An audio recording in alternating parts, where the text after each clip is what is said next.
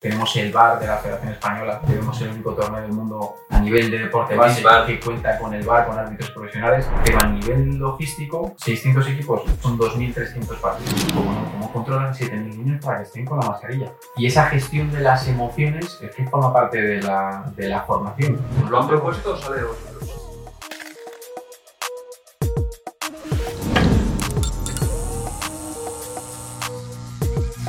José Ortiz, bienvenido a las Sports Talks de Impulsing. ¿Qué tal? Es un placer tenerte aquí como director general de la MazCap, que hoy vamos a hablar mucho de fútbol y de torneos y eventos deportivos. ¿Qué tal?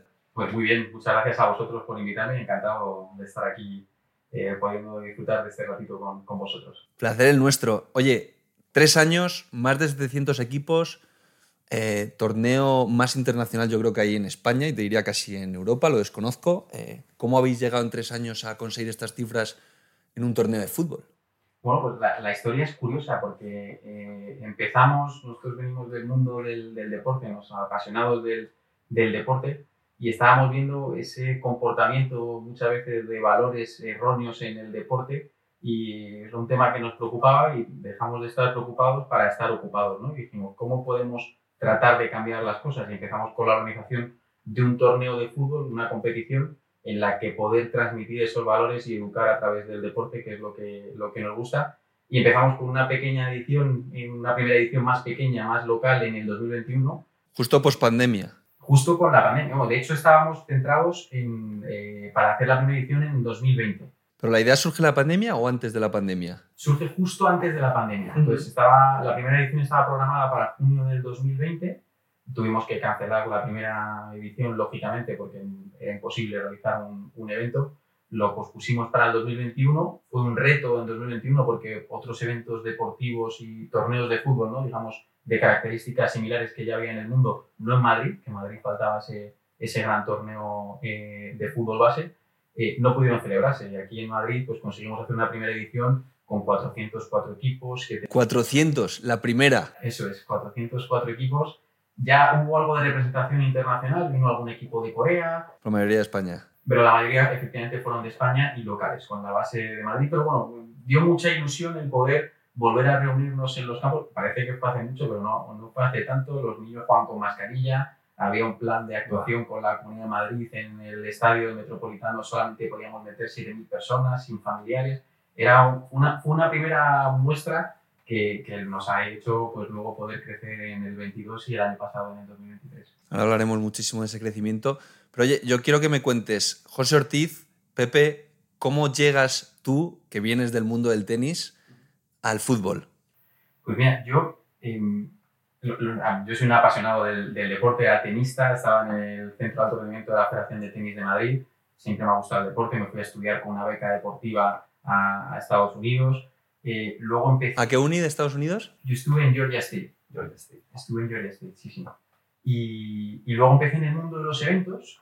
De ahí, nada que ver, di un salto al sector salud, al sector sanitario, eh, y estuve trabajando en Pfizer, hice un MBA en la industria farmacéutica, estuve trabajando en Pfizer, y ahí fue cuando eh, surge la oportunidad, oye, vamos a hacer el mejor torneo del mundo aquí en la Comunidad de Madrid, con marca de, de deporte, valores, eh, gestión deportiva. O sea, tú entra, entras desde minuto uno. Yo entro justo en el 2020, yo entro en febrero, finales de febrero del 2020, o sea, tres semanas después es cuando ya empieza todo el tema del confinamiento, o sea, que fue, fue complicado el, el inicio, pero, pero bueno.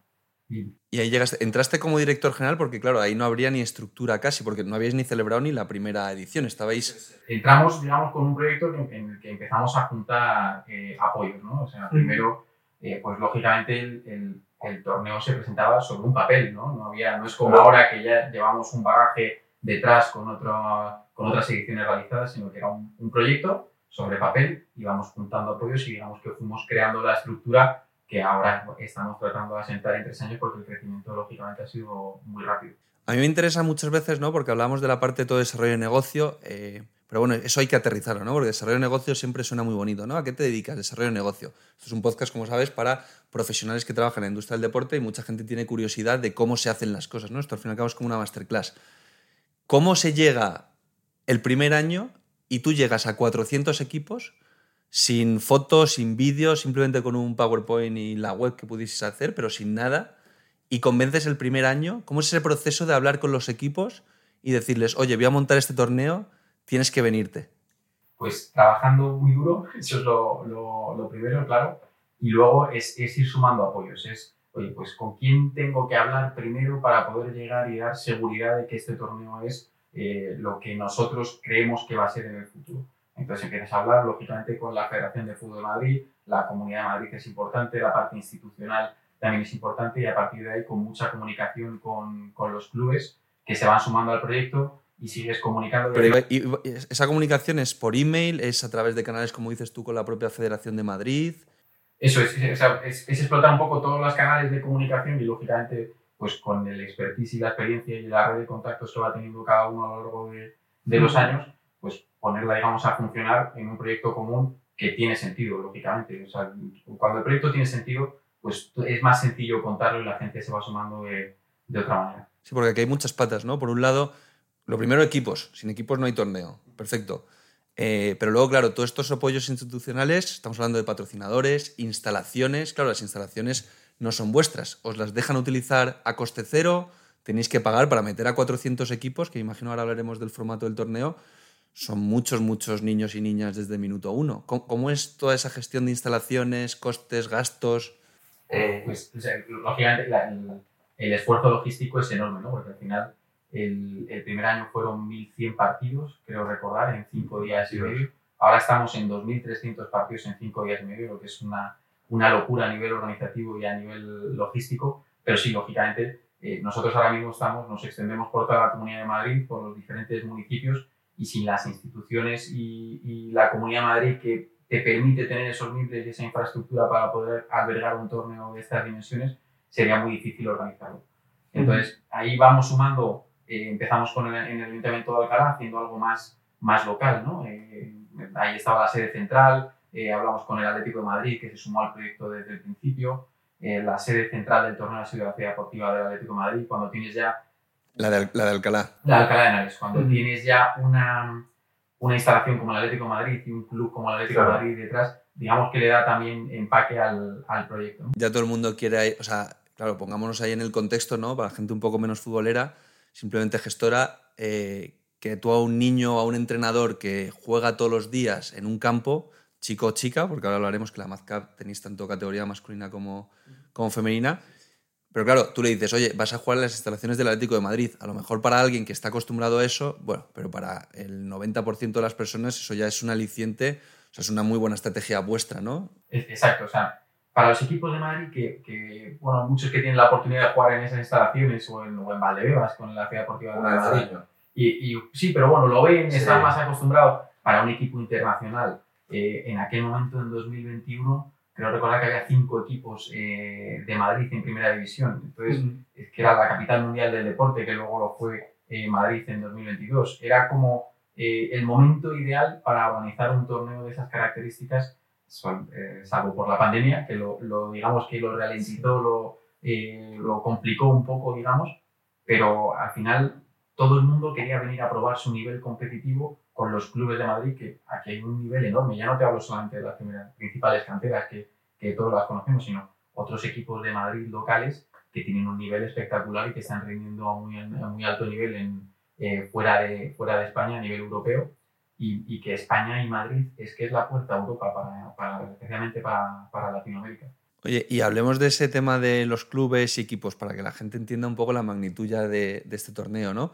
Eh, ponnos ejemplos de clubs top que vienen a jugar este año, este 2024. Pues este año eh, tenemos bueno, está Atlético de Madrid, Real Madrid, eh, viene Getafe, Leganés, Alcorcón, o sea, los, los equipos, digamos, eh, top, no me quiero dejar ninguno, de, de, de Madrid, Rayo Vallecano, vienen. luego equipos nacionales, estamos también con Sevilla, Villarreal, Levante, Valencia, bueno, estamos todavía terminando de conformar esa, esa participación de los equipos, de los equipos más top.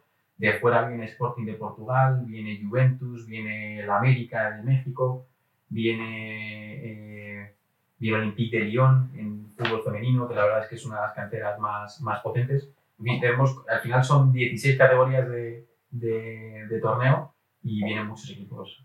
ya llegado a este punto llegará mucho orgánico, ¿sabes? Ya no, ya no llega solo de que vais vosotros a tocar la puerta, sino de que os llegará, claro, algún club de estos, por ejemplo, mencionabas el Olympique de León, ¿os llama o sois vosotros los que vais a hablar con ellos ya llegado a este momento? Pues, efectivamente, o sea, ahora hay un crecimiento orgánico, así donde en la primera y segunda edición, lógicamente, teníamos que nosotros contar el proyecto y promocionar con los clubes para, para que participen. Ahora sí nos hemos dado cuenta, pues en Estados Unidos, por ejemplo, que que el año pasado ya tuvimos una representación de 14 equipos, pues este año vamos a doblar y con suerte triplicaremos también la, la participación. Y eso es muchas veces pues, que vienen los jugadores, eh, la mayor parte de las veces arrastran a la familia al, al, torneo, cuando vuelven a sus países, pues lo comentan, ¿no? ¿Y os acordáis aquel momento que vivimos con aquel equipo japonés, el gol que metimos? Eh, lo hablan con otros. Te suben a redes, te ponen tu hashtag, te mencionan la ubicación, te mencionan, ¿no? Me imagino. Es, es clave poder en poder hacer frente a la demanda que tienen ellos a nivel experiencial, porque hay muchas veces que vienen por la parte deportiva y hay otras veces que lógicamente lo que quieren es vivir una experiencia. Entonces, en tanto en cuanto somos capaces de cubrir esa expectativa de, de experiencia que tienen ellos con el torneo, nosotros tenemos a Marca como media partner, tenemos una OTP propia, les hacemos entrevistas, retransmitimos los partidos, tenemos el VAR de la Federación Española, que yo creo que eso sí que debemos ser el único torneo del mundo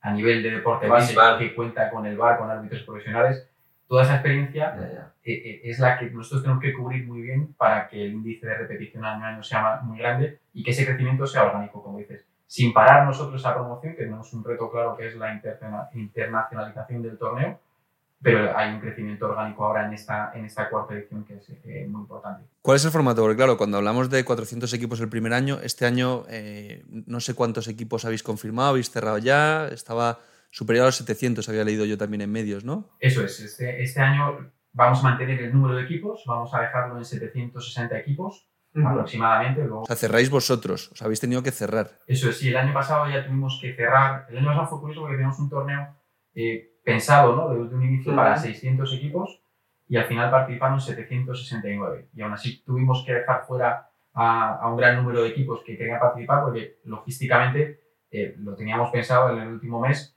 De 600 a 700 equipos, dices, bueno, no, no ha subido tanto, ¿no? Son 100, 100, bueno, 150 equipos, pero a nivel logístico, 600 equipos eh, computaban 1.600 partidos, 769 son 2.300 partidos. Entonces al final haces un torneo casi el doble de grande, que es que teníamos que hacer caso a la demanda que había de, de equipos, nos sabía muy mal dejar equipos fuera, pero no pudimos eh, a- Tenéis ya ese poder de dejar equipos fuera, o sea, eso ya son palabras mayores para un evento que lleva apenas tres años, ¿no? Y tres ediciones. Esta es la cuarta edición. Esta en 2024 va a ser la cuarta edición.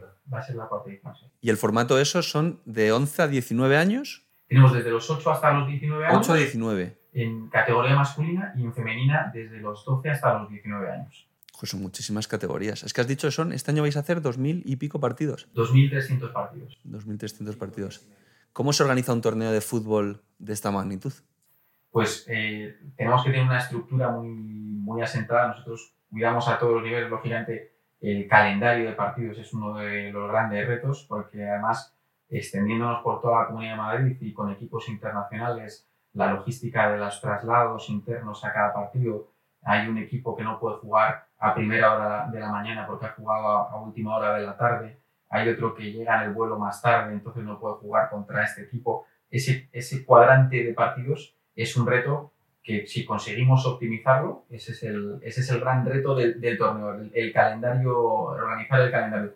A partir de ahí, nosotros tenemos una estructura ya en la sede, digamos, asentada, con responsables de sede, delegados de campo, auxiliares, voluntarios. Tenemos un protocolo sanitario para una primera asistencia sanitaria en sede. Hay un call center para todo, cualquier incidencia que pueda haber deportiva, cualquier incidencia que pueda haber sanitaria, cualquier incidencia que pueda haber con traslados y logística. O sea, digamos que vamos poniendo todas las patas del Ujú. torneo a disposición para que el funcionamiento salga lo mejor posible. Pero esos son los cinco días de torneo, ¿no? Es- Ese personal me imagino que no está durante todo el año en el equipo. ¿Durante todo el año cuántos sois, por ejemplo? en el Nosotros equipo, somos ahora, durante todo el año, lógicamente un torneo de estas, de estas dimensiones lo trabajamos todo el año. Yo Casi desde que acaba. Exacto, yo estoy full time con, con, con Marca. Nosotros ahora mismo somos durante todo el año un equipo aproximadamente de 20 personas.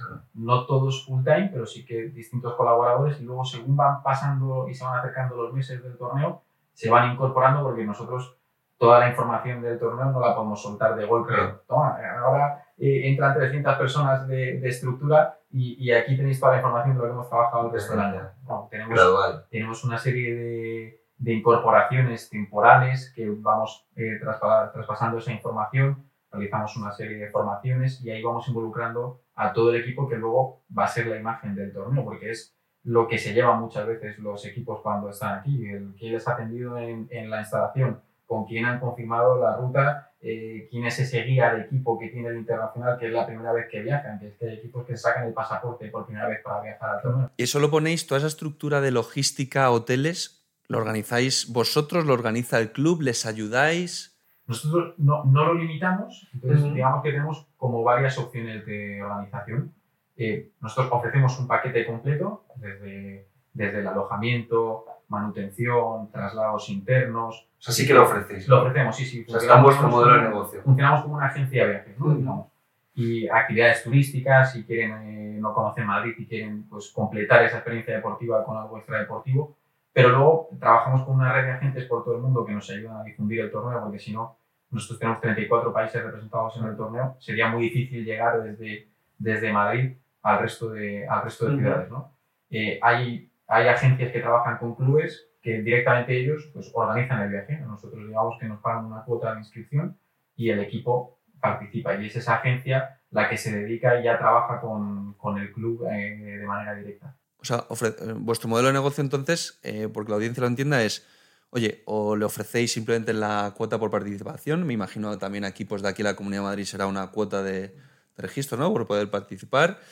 Y luego a la gente de fuera funcionáis también eso. Está el otro modelo que es como agencia de viajes y le dais todo el pack por niño, ¿no? Incluida la inscripción. Eso es, eso es. Nosotros digamos que a nivel, a nivel negocio, a nivel ingresos, está la cuota de inscripción puramente. Uh -huh. Los equipos locales pagan una cuota de inscripción. Lógicamente, un equipo de Madrid no, no necesita a, alojamiento, entonces pagan una cuota de inscripción. Con los equipos nacionales e internacionales hay una pequeña cuota de inscripción y luego la opción de alojarse y toda la gestión de ese paquete turístico hotelero que trabajamos, digamos, como una agencia de viajes. Y luego estaría otra pata que ya son todas las actividades extradeportivas y patrocinios. Uh -huh. ¿Es más importante ahora mismo la parte de patrocinios a nivel de ingresos? No te voy a preguntar cifras, pero ¿es más importante la parte de patrocinios o la parte de, de ingreso por equipo que viene? La parte de patrocinios siempre es importante, sí. siempre. Y, y, estamos en un momento en el que con diferentes marcas nosotros somos muy afortunados y se ven en el tablón de patrocinadores, la verdad es que conseguimos... Son marcas muy potentes, ahora hablamos de ellas. Marcas. Sí, eh, sobre todo es, eh, con los patrocinadores también hay, hay mucho patrocinio en especie, ¿no? que funciona muy bien. Pues nosotros tenemos una cantidad de necesidades de material, pues te pongo un ejemplo, solamente en, en agua para uh -huh. el, durante el torneo. Ah, claro el año pasado fueron, eh, creo recordar, 130.000 botellas de agua. Estamos hablando de varios trailers que tenemos que coordinar la distribución por la Comunidad de Madrid. Entonces, hay, hay patro, mucho patrocinio en, en especie también, ¿no? que es importante porque, lógicamente, también estás ahorrando costes para el torneo.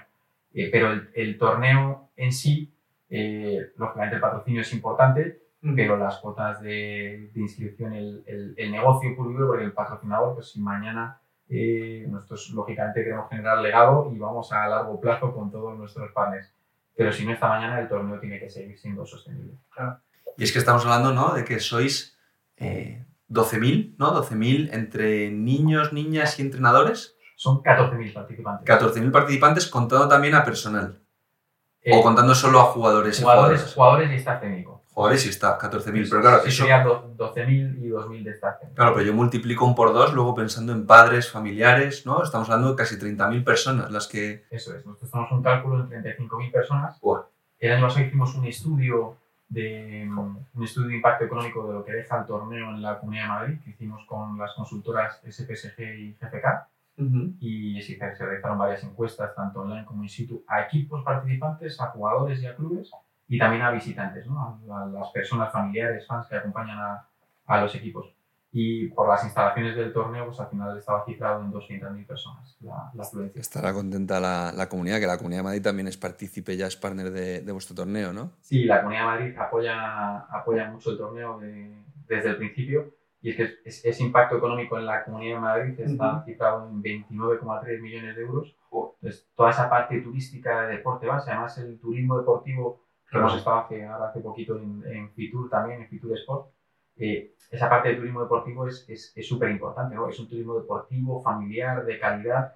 En junio, que es verdad que ahora en la Comunidad de Madrid está de moda y, va creciendo eh, el, el, el, volumen de ofertas de ocio que hay en, en junio y cada vez hay más actividad. Pero junio era una época, a finales de junio, cuando acaban los colegios, no han empezado los campamentos, era una época así un poco rara de, de alojamiento los hoteles no estaban, no estaban llenos. Bueno, pues con este torneo, nosotros, claro, que con ese volumen de, de 14.000 participantes, estamos hablando de miles de plazas hoteleras y de gente de 34 países moviéndose aquí por la comunidad pendientes de conocer la oferta que tiene para ellos. Recordemos, este 2024 las fechas de la MazCap son del 21 al 26 de junio. Del 21 al 26, claro, es que además también estratégicamente, ¿no? Ya pensando en business, eh, claro, lo que acabas de mencionar, es justo la semana que acaban los coles, semana previa a los campamentos de verano, para vosotros es, es una fecha, vamos. Eso es, estuvimos dando muchas vueltas a, a la fecha y al final eh, la fecha ideal no, existe,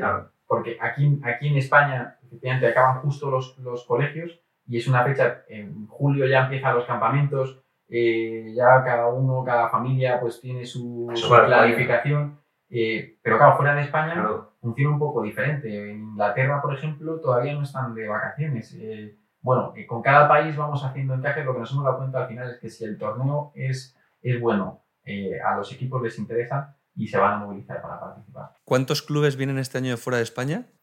Pues en clubes no sé decirte porque tenemos que ver, luego cada club participa con un número de, ah, equipos. claro.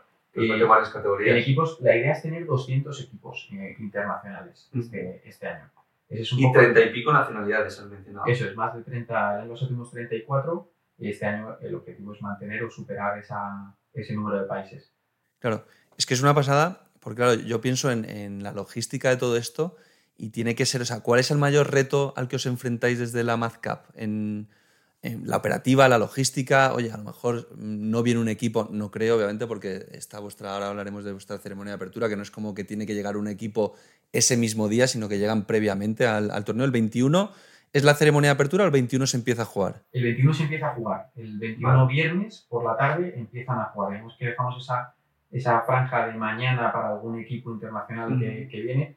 El viernes por la tarde solemos empezar con partidos más de los equipos locales y, y, algún equipo, hay equipos que vienen con cuatro días de antelación, que quieren aquí disfrutar de, de alguna experiencia deportiva previa, aclimatarse, jugar algún partido amistoso y preparan, digamos que hacen una preparación eh, del torneo aquí ya en España, y vienen, con antelación. Pero el, viernes empezamos con, ese, eh, con más partidos locales y luego la fiesta de, de celebración, eh, le estuvimos dando muchas vueltas, la hacemos en el Civitas Metropolitano y la hacemos justo en medio del torneo.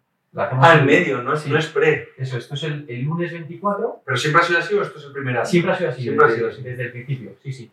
O sea, el, fue una cosa, eh, se puede ser sincero, fue una cosa al principio circunstancial por calendario de eventos del, del estadio del Civitas Metropolitano, que al final en verano pues, tiene también muchos eventos de, de conciertos y demás. Y, pero al final es que es, es el modelo que encaja perfecto. Porque, el primer año fue de rebote porque no había otra. Eso es. Y, y, a partir de ahí es que lo estamos replicando en el resto de, de años porque es justo cuando acaba la fase de grupos, y van a empezar al día siguiente la fase final, hacemos como ese parón, todos los equipos siguen en competición porque hacerlo de clausura, pues ya hay equipos que han perdido, que ya no están en competición, digamos que no tiene ese componente formativo que a nosotros nos, nos gusta. Aquí marcamos justo la separación entre la fase de grupos y las fases finales de, bueno, te damos una jornada de descanso, disfrutemos y mañana ya empezamos con, con las eliminatorias. Entonces ha salido, el, el, modelo la verdad es que está funcionando muy bien, estamos contentos. Bueno, es un modelo novedoso. Yo no lo había visto nunca en la ceremonia de inauguración que fuera a mitad de, de, un torneo y un torneo encima de esta magnitud. Porque la ceremonia de apertura decías que es eso, es en el Civitas Metropolitano. Eh, claro, yo he visto imágenes, he visto vídeos, eso es una pasada, eso es una fiesta que está ahí desde Enrique Cerezo a David Villa, estuvo también vi el año pasado. O sea, hay muchísimas personalidades y, es, y, y lo que hacéis ya es un poco... Eh, es un show, ¿no? Al fin y al cabo, hacéis actuaciones, música. Sí, o sea, al final tratamos que sea una fiesta para, uh -huh. para los jugadores. O sea, queremos que el jugador sea el protagonista. Eh, hacemos un desfile de todos los equipos al más puro estilo olímpico. Es un reto, eso sí que es un reto logístico, el poder hacer que 14.000 jugadores desfilen eh, en una franja determinada de tiempo, porque podríamos estar allí desfilando hasta, hasta el día de hoy. Y claro, no acabaría el, torneo. Bueno, pues hemos, hemos eh, llegado a un sistema en el que conseguimos que todos desfilen, luego ocupan todo el terreno de juego del, del metropolitano que al final pues cada uno va con su bandera de sus países, con, o sea, hay una multiculturalidad y, una, y un ambiente de fiesta y ahí luego van pasando cosas, ¿no? Tenemos actuaciones musicales, eh, el año pasado estuvo Fran Perea con, con Víctor Elías, eh, estuvieron Beauty Bamboo, estuvo Juan Magán, eh, hay dos paracaidistas de la brigada paracaidistas de, que también aterrizaron en el centro del campo y que la verdad es que es espectacular. Y hubo, fueron veintitantas mil personas, casi, casi 26 mil personas las que asistieron al evento. Y, no cobráis fee, me refiero, eso es completamente de forma gratuita el asistir. o, solo pueden entrar las familias de...? Para esa, para esa fiesta de celebración, los equipos, todos los participantes, va incluido, digamos, en la cuota de inscripción, no, no, se les cobra nada por, por la ceremonia. Para, para, los, para los asistentes, para los familiares y fans que quieran asistir al, al evento, sí que hay una pequeña entrada. Es una pequeña entrada que tiene un precio aproximadamente de, de 10 euros. Claro, porque es que es el Estadio Atlético de Madrid, imagino que también os pondrán ahí ellos, aunque el Atlético sea ¿no? un colaborador vuestro, pero que os pondrán ellos también. Sí, al final es un evento que tiene un coste, claro, El estadio es como, pues eso, a mí me encantaría jugar en el Wanda, pero claro, el estar ahí.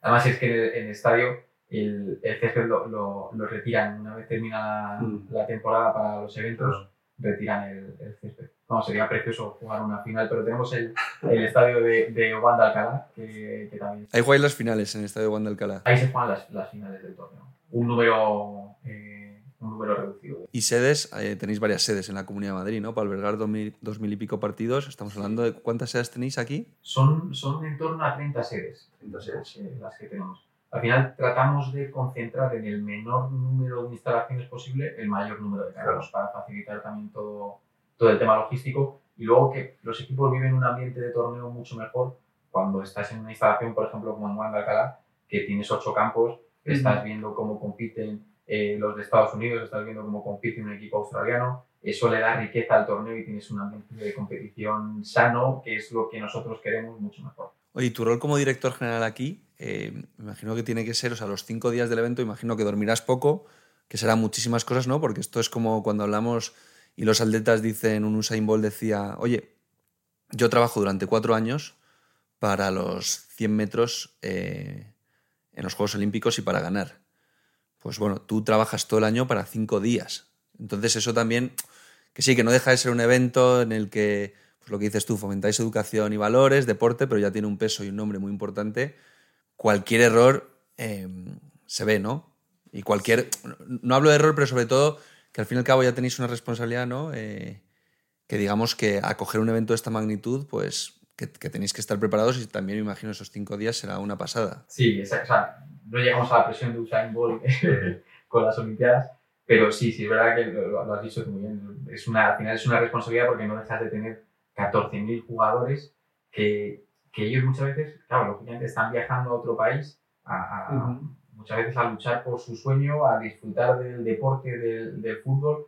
Para ellos el, su partido es el más importante del, mundo. Claro. O sea, les da igual el partido de la final de la Champions, el partido que está jugando en ese momento ese jugador es, es el más importante de, de, de, su historia. Imagínate los que se enfrentan Real Madrid, Atlético, que se enfrenta a un Villarreal, a un Valencia. Claro, entonces esa responsabilidad eh, sí que la tenemos lógicamente y queremos hacerlo muy bien y lógicamente que, los equipos y que los jugadores, que las familias se sientan que están arropados, que están en un torneo muy bien organizado, que al final nosotros lo que tratamos de poner es una estructura profesional para que ellos se sientan profesionales, ¿no? que, que puedan disfrutarlo. Y luego, eh, claro, nosotros... Eh, sí es verdad que estás sin dormir en, el evento, al final todos los que estamos eh, dedicados al mundo del evento te la juegas, digamos, por, por, hablarlo de una manera, en esos, en esos días, pero yo veo poco fútbol en esos días, es que voy a ser sincero, veo, veo muy poco fútbol. Para mí sí, es como mucho la final, ¿no? Pero sí que trato, y a veces ni la final, porque en la final, fíjate, tenemos tantas entregas de premios, porque son muchas categorías, que es que hay veces que tenemos hasta cuatro y cinco entregas de premios en simultáneo, entonces eh, casi no puedo disfrutar de las finales, pero sí que trato mucho de durante el torneo y así lo hablamos eh, con el equipo porque muchas veces a nivel organizativo tú ves el interior, ¿no? Eh, nosotros vemos lo que está pasando a nivel de gestión y muchas veces vamos sufriendo y ostras, que no pasa esto, espera que este autobús le quedan 10 minutos, a ver si no van a llegar. Ese estrés lo vives tú, pero sí que tratamos de, oye, dar una vuelta por las instalaciones, eh, ver a los equipos, hablar con ellos. Y cuando te das una vuelta por las instalaciones, al final lo que ves son un grupo de niños y niñas que están disfrutando de la competición, que están felices por ir a jugar su partido, que les ha tocado jugar contra el Real Madrid, contra el Atlético de Madrid, que van con una sonrisa y digamos que tienes como esa calma de decir, bueno, todo lo que estamos viendo nosotros detrás, delante, la gente lo está disfrutando y para eso trabajas también, ¿no? Entonces la, satisfacción también es muy grande en el mundo evento. Un director general eh, como tú de la MadCap, ¿cuál es su principal objetivo? Es decir, tu objetivo con el proyecto, los, o sea, los meses antes del evento se tendrán un objetivo diferente a los días durante el evento. ¿Cuál es tu objetivo antes de organizar el evento? Si es ventas, captar tú más equipos, coordinar, ya sois 20 personas, decías, durante los meses antes, ¿cuál, dónde pones tú más energía y qué es lo que te lleva más tiempo y, cuál es tu objetivo? Nosotros, al final, al ser una, una pequeña empresa, digamos, nos toca hacer un poco de todo, ¿no? Lógicamente el objetivo al principio es pues esa conceptualización y estructura a nivel estratégico de, bueno, este año qué hacemos? Seguimos creciendo el número de equipos, asentamos qué cosas de mejora, oye, vamos a parar, vamos a analizar, hemos hecho encuestas de satisfacción, qué es lo que está gustando, qué es lo que podemos mejorar y digamos que vamos poniendo foco y mi objetivo ahí es crear una estructura para ser capaces de que todo el feedback que hemos ido recibiendo podamos, podamos mejorarlo. Entonces, a partir de ahí vamos empezando un proceso de, de mejora a nivel de estructura, vamos conformando el equipo, vamos poniendo foco, hacemos reuniones de trabajo, vamos eh, siguiendo un orden, un cronograma. O sea, al final es, es orden orden y orden para poder tener todo estructurado cuando se acercan los meses del torneo. ¿Cuál ha sido el mayor momento de estrés? Ese que has dicho tú, hostia, estoy, estoy sufriendo. Yo tuve un momento, que además así a nivel anécdota, el primer año en el 2021, con la fiesta de celebración en el estadio, que teníamos un plan de protección con la Comunidad de Madrid, solamente podían entrar 7.000 niños. Entonces, eh, solamente podían entrar 7.000 personas. Nosotros teníamos 7.000 jugadores eh, pensaba 7.000 jugadores, pero arriba abajo, ¿no? Sí, pero 7.000 jugadores. No podían entrar familiares. Claro, en un momento de pandemia, eh, la responsabilidad de decir, oye, aquí hay una serie de familiares, porque los equipos la mayor parte eran locales, que nos dejan, por así decirlo, a los niños en la puerta del estadio y a partir de aquí son nuestros, eh, ¿cómo les entregamos luego a su familia? Entonces ahí empezaron a surgir ese, todo ese tipo de, de preguntas, eh, no podía fallar nada, 7.000 personas son 7.000 personas, no podías tener 7.001. O sea, era, era todo un momento de... Personas, encima tú 7.000 niños. Eso es, eso es. Entonces era, era un momento de, de, estrés en la primera edición, lógicamente. Ahora pues ya tenemos, eh, digamos, cierto bagaje en esa, en esa parte de, organización, pero ese momento fue, fue bastante complicado eh, para mí a nivel personal y sé que para las personas que hemos estado en el equipo... ¿Cómo lo solventaste? Pues eh, al final con mucho orden, porque además en ese momento, digamos que teníamos todos los niños censados en la aplicación del, del torneo, pero claro, es que el, control, digamos que era todo nuevo, ¿no? Los accesos, eh, todo el primera, vez que, primera vez que lo hacíamos ahí en el, en el estadio, por dónde accedían, cómo no accedían. Bueno, al final con el Atlético de Madrid también trabajamos muy, muy de la mano. Por suerte, ahí tiene un equipo fantástico que está más que acostumbrado a organizar eventos más grandes incluso que, que Marcar y pudimos, pudimos pagarlo todo porque, claro, teníamos que hacer un sitio de los, de los 7.000 jugadores. O sea, no podían estar pululando, no podían levantarse de los asientos, tenían que entrar con mascarilla. ¿Cómo, no, cómo controlan 7.000 niños para que estén con la mascarilla? Bueno, pues todo eso, al final, con estructura y con orden, con mucha comunicación con, con ellos, lo fuimos solventando y la que fue un éxito en la primera edición. ¿Tú ahí ya estabas full time con MadCap o lo compaginabas con tu trabajo todavía? Yo ahí estaba full time. Con, ya full time. sí, sí. Yo desde... O sea, con MadCap llevas full time desde el 2020, desde justo el inicio. Sí, que entramos, estoy full time con Marta. Oye, y quiero hablar también que no se nos pase fútbol femenino. Eh, creo de 12 a 19 años, eh, si mal no recuerdo, has dicho. 12 a 19. ¿Hay algún torneo de fútbol femenino tan grande como el vuestro aquí en España? Hay, en, en España no hay, no hay, un torneo tan grande. Nosotros en fútbol femenino estamos juntando más de 100 equipos. digamos, ya estamos posicionados como referente a nivel mundial. Y luego, sobre todo, es que eh, nosotros, una cosa que lo tenemos como reto y que estamos eh, haciendo, creo que bien, desde, desde Marca, es que tenemos un torneo que guardamos un equilibrio muy alto con el nivel competitivo, ¿no? O sea, tenemos, es un torneo de todos y para todos, es un torneo más social, pero sí que participa un Atlético de Madrid, un Real Madrid. Entonces, eso lo hacemos con clubes federados, ¿no? Entonces, eh, en participación federada, nosotros ya somos el torneo con mayor participación federada eh, prácticamente a nivel mundial, que no lo decimos nosotros, eh, sino que es lo que nos, Son están, es lo que nos están, lo que nos están comunicando, ¿no? Porque hay otros equipos, pues, o sea, otros torneos que pues, hay una selección que al final eh, juntamos una serie de jugadores, van ponen una camiseta y En el vuestro ahora mismo solo pueden jugar clubs federados o clubs también no federados. clubes, hay clubes federados y, y luego hay una parte de, lógicamente, sobre todo a nivel internacional, pues eh, con los equipos de Japón, pues luego cada país a nivel federativo eh, funciona un poco di- distinto, ¿no? Entonces, pues hay selección, una selección de Japón que vienen con su... Luego hay, hay también otros clubes, pero ahí funciona un poco distinto. En la parte eh, nosotros nacional y especialmente local sí que potenciamos esa participación federal. Claro, porque, claro, hablamos de un torneo de valores, pero cuando vemos los nombres de los equipos que van, ahí hay competitividad. Ahí luego eh, ganar la Mad Cup ya empieza a ser una motivación anual. Es decir, así como tú, por ejemplo, eh, yo me acuerdo, pues eso, el torneo de Brunete, que ahora es la Liga Promises, tú cuando tienes 10, 11 años y juegas ahí en un club élite, ya sabes que ese año te toca la Liga Promises y es un objetivo ganarla. Ya yo creo que un niño, y más encima las edades que tenéis de, de 8 a 19 o de 12 a 19, ya lo, el, el niño o la niña ya lo tiene en el calendario de que, oye, es la Mad Cup, ya, ya tiene un nombre. ¿no? Me imagino que luego también lidiar con esas situaciones de competitividad, surgirán problemas, esos problemas de competitividad. Me imagino también, lo hemos hablado algún día también fuera de cámaras, que un equipo eh, gane a un grande, ¿no? Un equipo más pequeño sin nombre que pueda ganar a un grande. Luego también esa gestión con los equipos, ¿no? Que habrá, me imagino, que un poco de, de todo. Exacto, es- ese equilibrio a nivel deportivo Eh, en, un, en un torneo tan grande es uno de los retos que, que nosotros tenemos, porque lógicamente 769 equipos, eh, pues tienes un poco todos los niveles, ¿no? Nosotros hacemos una primera fase de grupos y luego la fase, la fase final, todos pasan a una fase final. Y ahí tenemos una fase final oro, una fase final plata y una fase final bronce.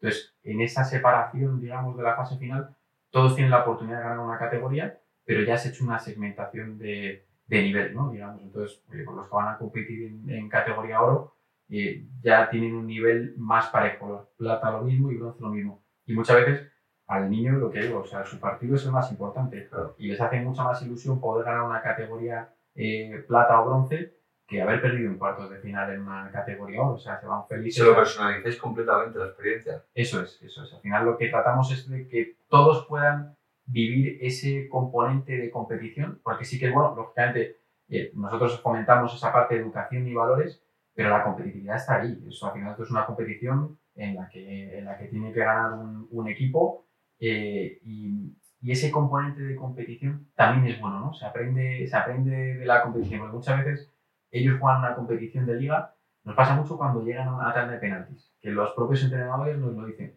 Dicen, claro, es que en- en- a lo largo del- de su etapa formativa como jugadores, pues es que solamente tienen ocasión de tener la presión y, esa, y ese manejo de esas situaciones y emociones de una tanda de penaltis en un torneo que tiene, que tiene eliminación. Entonces, toda esa parte nosotros creemos que forma parte de- también de, de ese proceso de, de formación y luego hacemos campañas, lógicamente, que son campañas sencillas pero van teniendo un, impacto y, van, van incidiendo en los distintos jugadores, en los distintos, en los distintos entrenadores. Siempre tenemos, eh, por decirlo así, algún cafre, porque en 2.300 partidos da tiempo para ver de todo, pero la mayoría tiene un comportamiento muy bueno. Mira, eso que acabas de decir creo que es un tema muy interesante a nivel mental. En relación a lo que dices de los penaltis, completamente de acuerdo, porque al fin y al cabo, cuando un niño es tan pequeño, sobre todo que no es consciente, ¿no? que para él lo más importante es el colegio, las chicas o los chicos, en el caso de las chicas, o lo que sea, o sea, su única preocupación es el fútbol y el colegio. Entonces, yo me acuerdo igual que cuando tenía 12 años, fallé una tanda de penaltis, fallé yo el penalti decisivo y estaba completamente hundido. O sea, estuve una semana completamente hundido, afectado. Y ahí es una situación que por, con esa edad la vives con muchísimo, muchísimo estrés y que luego te da luego esas tablas para que cuando tú ahora eres mayor relativizas. O sea, a mí, por ejemplo, la gente que, no- que nos lo dice muchas veces, no, oye, impulsing, crear impulsing es... O sea, a mí, por ejemplo, yo ahora eh, he identificado la diferencia entre miedo y oportunidad. Yo antes, cuando jugaba a nivel pues, profesional para ser, de ser un jugador de mi edad, Claro, yo cuando había, por ejemplo, un Madrid-Barça, me temblaba el pie. Si fallaba, me temblaba el pie. Y ahora voy a reunirme con fulanito para sacar esto adelante y no voy con miedo a que me tiemble el pie. Voy con responsabilidad y motivado de esto lo vamos a sacar y nos va a funcionar. Y yo creo que eso a mí me da, por ejemplo, situaciones de máxima tensión cuando tú crees que eso te va a la vida o muerte, ¿no? Entonces, claro, un niño, pues imagino que habréis tenido más de una final, ¿no? Que se ha decidido en una tanda de penaltis. Me imagino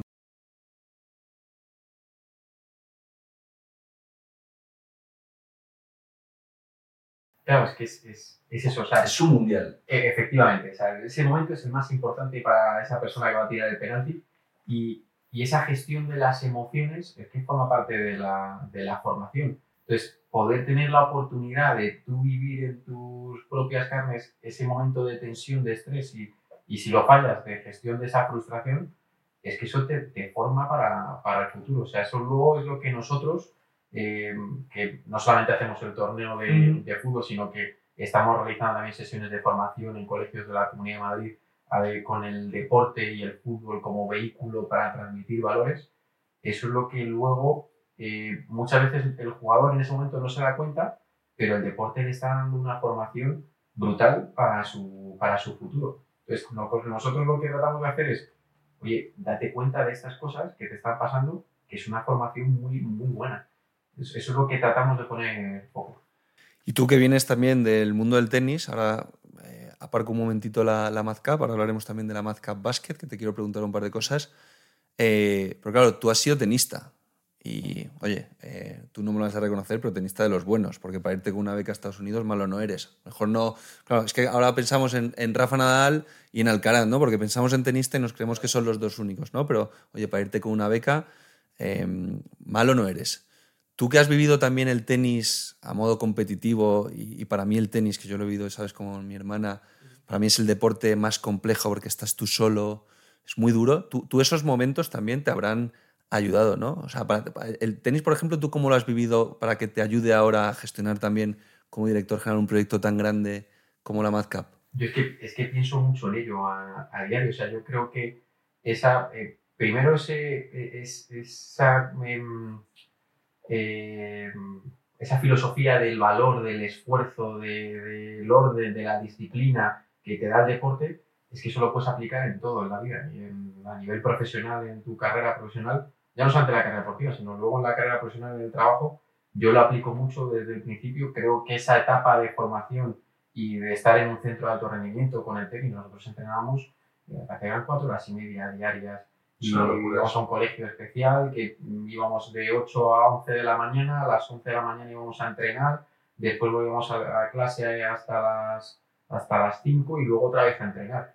Y, y luego tenías que hacer los deberes y luego tenías que estudiar. Entonces, toda esa parte de disciplina y luego de gestión de las emociones, de la frustración, es verdad que el tenis es un deporte especial porque estás tú solo ¿no? en, la, en la pista. Y muchas veces cuando con tu compañero de entrenamiento el día siguiente te ha tocado encontrar en el torneo y es tu rival. Entonces, toda esa gestión mental de, de la frustración, de la alegría, de- del éxito, del fracaso, eh, es que eso te curte como persona y tú no te estás dando cuenta en ese momento, No es pero consciente. no eres consciente, pero, pero es muy bueno que haya alguien que te diga, oye, que claro, tu forma de ser, que estás, eh, estás creando ahí tu carácter, lo tienes en gran parte por todo esto que, que has vivido. Y cuando pones ahí un poco de, de pie y dices, es verdad, ¿no? Pues yo es que soy un firme creyente del deporte como vehículo para, para formar. Y perdona por ser tan duro, pero además, con lo que pasa en el 99% de los casos, como tú y yo, que lo has dado todo, a lo mejor no has sido consciente. Yo, por ejemplo, creo que nunca fui consciente de la oportunidad que tuve. Entonces, eh, no, no fui capaz de, de darlo todo, como por ejemplo ahora lo, lo estoy dando con Impulsing. Es una espinita. Pero, claro, tú, cuánta, tú, estás diciendo, entrenabas cinco horas al día, cinco horas y no lo has conseguido. Pero te has reinventado. Y ahora estás al cabo, o sea, estás liderando un proyectazo y eso a lo mejor, claro, tú no eras consciente cuando juegas al tenis y dices, hostia, no lo he conseguido y no voy a llegar a ser tenista profesional. Pero ahora mismo estás liderando un proyecto también con unas habilidades sociales o de gestión a la frustración o de gestión, como decías tú, en esa primera edición que os entran 7.000 personas, que claro, una persona que nunca se ha enfrentado a un fracaso o a un momento de estrés como tú te enfrentabas con el tenis todas las semanas, ¿no? A lo mejor no lo, no lo ha vivido. Exacto. O sea, al final, em, tú eras mucho mejor futbolista que yo tenista. Eso Bueno, yo- eso sé yo. Muy de pequeño. Pero, Me, faltó, me faltaron horas de trabajo. Pero es que, es que, es que tú lo has dicho, es que es muy complicado llegar. Y tú muchas veces, eh, por mucho que des y mucho talento y mucho trabajo y mucho esfuerzo, es que llegan muy poquitos. Entonces, al final, eh, y lo importante es que sigas haciendo deporte, que aunque creas que para el deporte profesional llegan muy pocos. pero, pero eh, todo lo que has dado, todo ese esfuerzo, todo ese sacrificio y tiempo que has invertido en el, en el deporte, no, no está tirado por tierra. O sea, que al final te ha servido y te ha formado de carácter, te ha formado una personalidad y, te ha formado y te ha preparado para la vida profesional también. Sí, eso es lo que yo creo que tienen que entender pues, chicos que participan en vuestro torneo de estas canteras top que hablabas, de que, oye, que el objetivo no es llegar a ser profesional, el objetivo es tener siempre motivaciones, ¿no? Y el deporte te enseña un poco a, a estar motivado, ¿no? Una persona motivada al fin y al cabo es, es imparable. Oye, Madcap Basket. Eh, teníais poco que hacer, estabais tranquilos y de repente este año, ¿no? Lanzáis, eh, te iba a decir un spin-off, pero la- lanzáis como un nuevo proyecto bajo la marca Madcap, torneo de baloncesto. Cuéntanos un poco eh, esto a dónde va. ¿Vais a abrir más deportes, más sedes? Eh, ¿cómo, llegáis aquí al abrir baloncesto? Esa, es la idea, ¿no? Digamos que en distintas conversaciones que hemos ido teniendo desde que estamos con Madcap en el mundo del deporte, específicamente empezando en el, en el fútbol, pues sí que nos han llegado más, más oportunidades, ¿no? ¿Y por qué no replicamos el, el modelo Madcap? en ¿Os lo han otros propuesto o deportes? sale de vosotros? No- Nos, nos han propuesto y nosotros Híbrido, desde ¿no? el principio queríamos eh, extenderlo a más deportes, ¿no? Al final somos amantes del deporte y, y creemos que el modelo funciona y que es bueno y que es positivo, oye, ¿por qué no extenderlo a más deportes? Entonces, empezamos por el baloncesto este año, ya hemos lanzado Marca Basket, que va a ser en, en Semana Santa, y hacemos dos torneos, ¿no? En, Madrid. En Madrid, en Madrid, en Alcalá de Henares, este primer año. Empezamos allí concentrando en, en Alcalá de Henares. Y ahí vamos a hacer dos torneos. Un torneo élite en categoría cadete sub-16 masculino, que son ocho equipos de las principales canteras. Está el Real Madrid, está el Barça, está Valencia Basket, está el Betis, está eh, Zaragoza, está Unicaja, eh, Juventud Badalona y un equipo italiano que es el Orange One Bassano. O sea, son ocho equipos top que va a ser un, un nivel de competición espectacular. Ahí solo chicos. Esa es categoría cadete sub-16 masculino. Vamos a empezar por el masculino en ese, en ese torneo élite y, y para el año que viene ya tenemos nuevas, nuevas incorporaciones seguro. Y ese luego va seguido de un torneo eh, de base con una participación en torno a 100 equipos, más parecido al torneo de, de fútbol, ya con participación nacional, internacional, eh, desde, en categoría tanto masculino como femenino, desde alevín hasta junior, desde los 12 hasta los 18 años. eh, y la verdad es que estamos ilusionados con el, con el nuevo proyecto. Es nada, ya está Sí, eso es nada. Semana Santa es me- mes y medio, ¿no? Bueno, desde que se lancemos luego este episodio un poquito menos. Exacto, y estamos eh, pues ahora terminando de hacer esa estructura del torneo, de replicar muchos procesos. Primera edición otra vez. primera edición de nuevo en un deporte diferente del fútbol, que aunque es un deporte de equipo, es un deporte más, eh, más parecido, ¿no? por así decirlo, a nivel organizativo, pues también tiene sus particularidades y la verdad es que es un deporte, a mí, a mí me apasiona también el baloncesto, es que a mí me gustan todos los deportes. Y sí que a futuro, eh, pues ya tenemos ahí eh, próximos pasos que dar en el deporte y por qué no en el futuro pues acabar organizando las Olimpiadas del deporte base siempre, siempre desde la base. Sí, sí. O sea, eso veo ya dónde vais entonces. Unas Olimpiadas a nivel base. Eso sería espectacular. Bueno, oye, a lo mejor esto acaba siendo, ¿no? ahora con el lanzamiento del Gran Premio de Madrid de la Fórmula 1, a lo mejor en unos años el otro gran evento son las Olimpiadas de base, Claro, ¿no? es que ahora mismo en Madrid estamos en un momento Muy bueno para el deporte. Muy, muy bueno. O sea, la Fórmula 1 viene en 2026, el Mundial de Fútbol viene en el 2030. Y es que al final eh, Madrid está, está de moda, lo vemos. Y, y es verdad que cada vez más gente pues le apetece venir también y es el momento idóneo para, para seguir haciendo cosas y nosotros encantados. Sí, nosotros al fin y al cabo también lo vemos y es esa oportunidad también de, de lanzar todo esto con Impulsing, que es al fin y al cabo canalizar todas las relaciones profesionales, desde todo el staff que pueda haber los equipos de la MadCap a profesionales que trabajan en diferentes disciplinas y obviamente pues somos dos empresas de Madrid, ¿no? Que, que al fin y al cabo nacidas aquí, así que eso está, Estupendo. Oye, también te quería preguntar, creo que es un tema muy interesante, eh, porque igual nos escucha muchísima gente, profesionales del sector.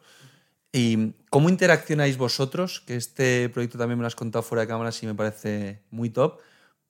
El evento son cinco días. Bueno, luego ahora con el básquet metéis más equipos, pero de baloncesto, ¿no? No deja de ser la participación premium de esas 15.000 personas, 35.000 asistentes, es en esos cinco días. Pero claro, es un público tan grande. ¿Qué hacéis con ellos los días que no son el evento? Esto es como lo mismo el día de partido del Real Madrid, del Barça, que se hace con el estadio eh, los otros 340 eh, días del año. ¿Vosotros qué hacéis?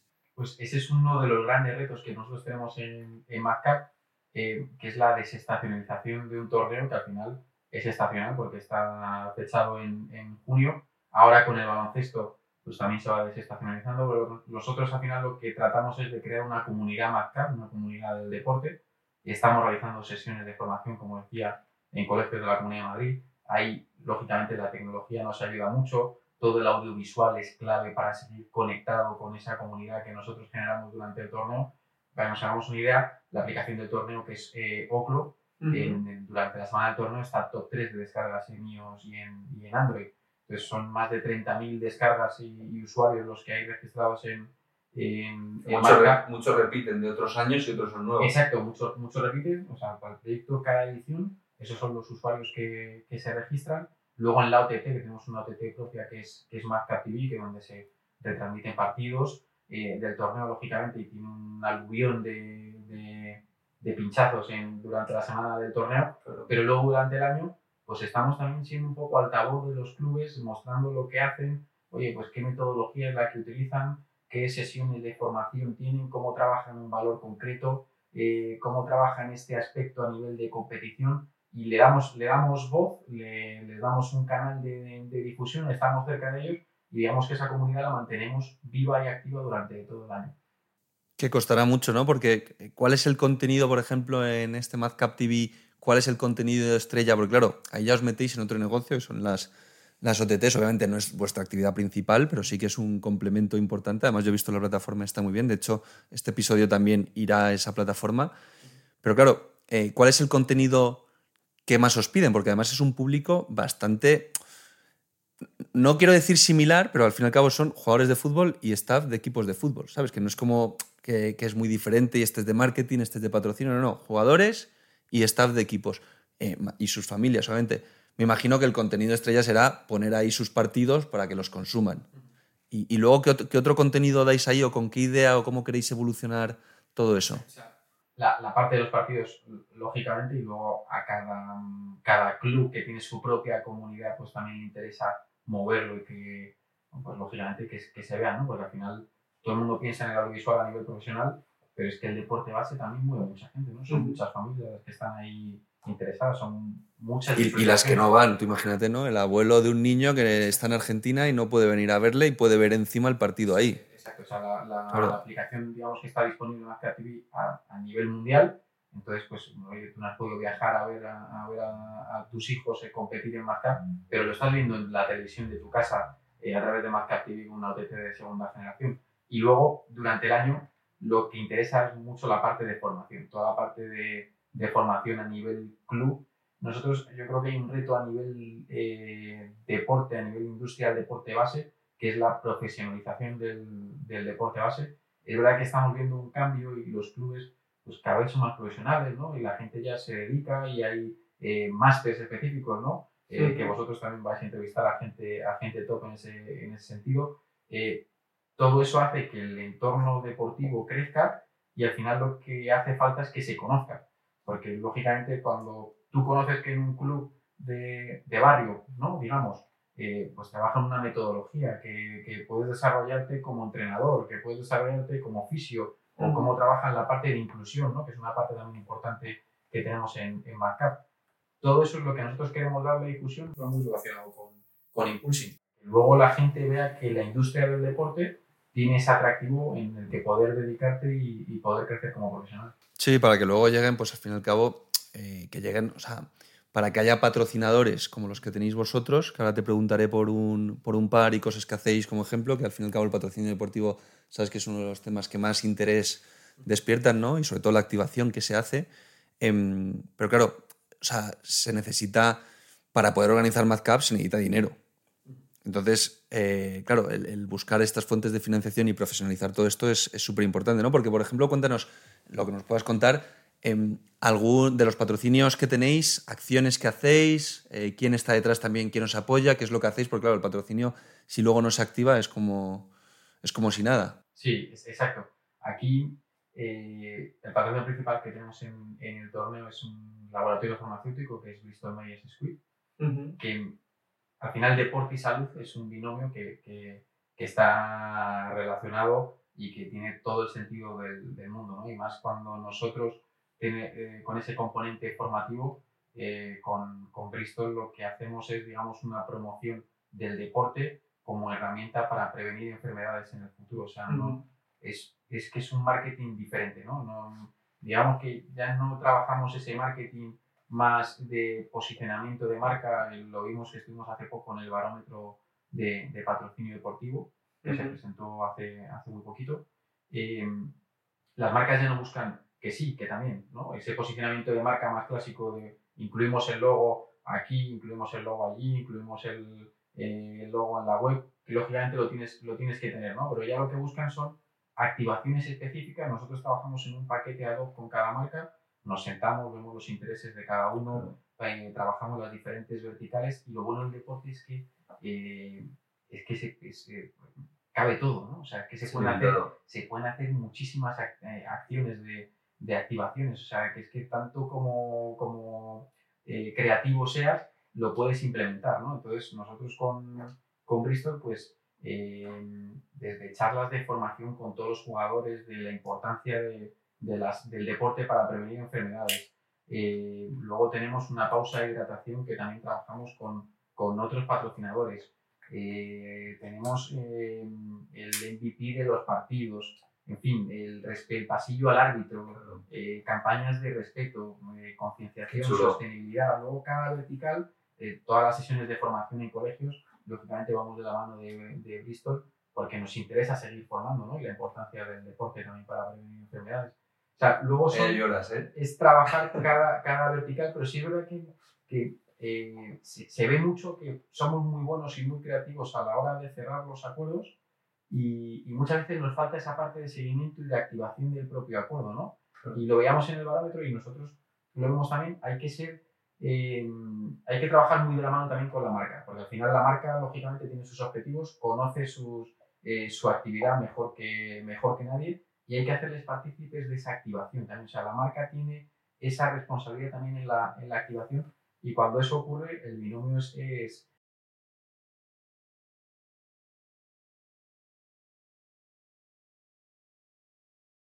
Sí, que os vean proactivos también a vosotros. Claro. Oye, y por ir cerrando eh, episodio, eh, un consejo para trabajar en la industria del deporte y en este caso en el mundo de la organización de los torneos de fútbol o eventos deportivos de ya gran magnitud? Pues yo creo que el consejo es eh, que hay que venir con ideas nuevas, con... Eh, nosotros no habíamos organizado nunca un torneo de fútbol, sí que habíamos estado en la parte de, eventos, pero nada que ver con el torneo de fútbol, ¿no? Pues a lo mejor eso ha sido parte del éxito de, de que MadCap esté ahora donde está. Lógicamente, tiene que haber gente que sepa de fútbol, y, que, y, que, conozca todo el mundo del, del, fútbol, claro que sí, el reglamento, por supuesto, pero eh, hay que venir con ideas nuevas. O sea, eh, esa parte de profesionalización que decía de la industria deportiva pasa por eso, ¿no? Que, oye, sí, hasta ahora se vienen haciendo las cosas así, pero no quiere decir que se tengan que seguir haciendo así. El deporte lo bueno que tiene es que está en continua evolución. La gente va a seguir haciendo deporte. El deporte la gente lo demanda, le gusta, lo disfruta y hay que hacer de ese disfrute una experiencia y que la industria deportiva se vea como un desarrollo profesional de verdad, no solamente el que está en el club profesional, no, no, que hay muchas más salidas en el, en el deporte que está relacionado con multitud de industrias y que ideas frescas y nuevas, la industria del deporte va a abrir la puerta a todos seguro. Pues Pepe, muchas gracias eh, por presentarnos la MazCap, MazCap Basket, muchísima suerte. Esperamos que guardamos este episodio y esperemos que de aquí a unos años llegamos. ¿Te acuerdas cuando me dijiste de las Olimpiadas? Pero bueno, que salga sobre todo fuera de bromas eh, partido a partido, ¿no? que vosotros estáis con el Atleti, eh, que salga todo fenomenal este año, que arranquéis bien otra primera edición que siempre genera adrenalina de nuevo, ¿no? y, un placer que nos hayas contado todo el proyecto para que lo conozcamos mejor y toda nuestra audiencia también. Muchísimas gracias a, vosotros, vamos encantado de estar aquí con Impulsing y vamos el mejor de los éxitos también para vosotros que seguro que, que lo tenéis. Gracias.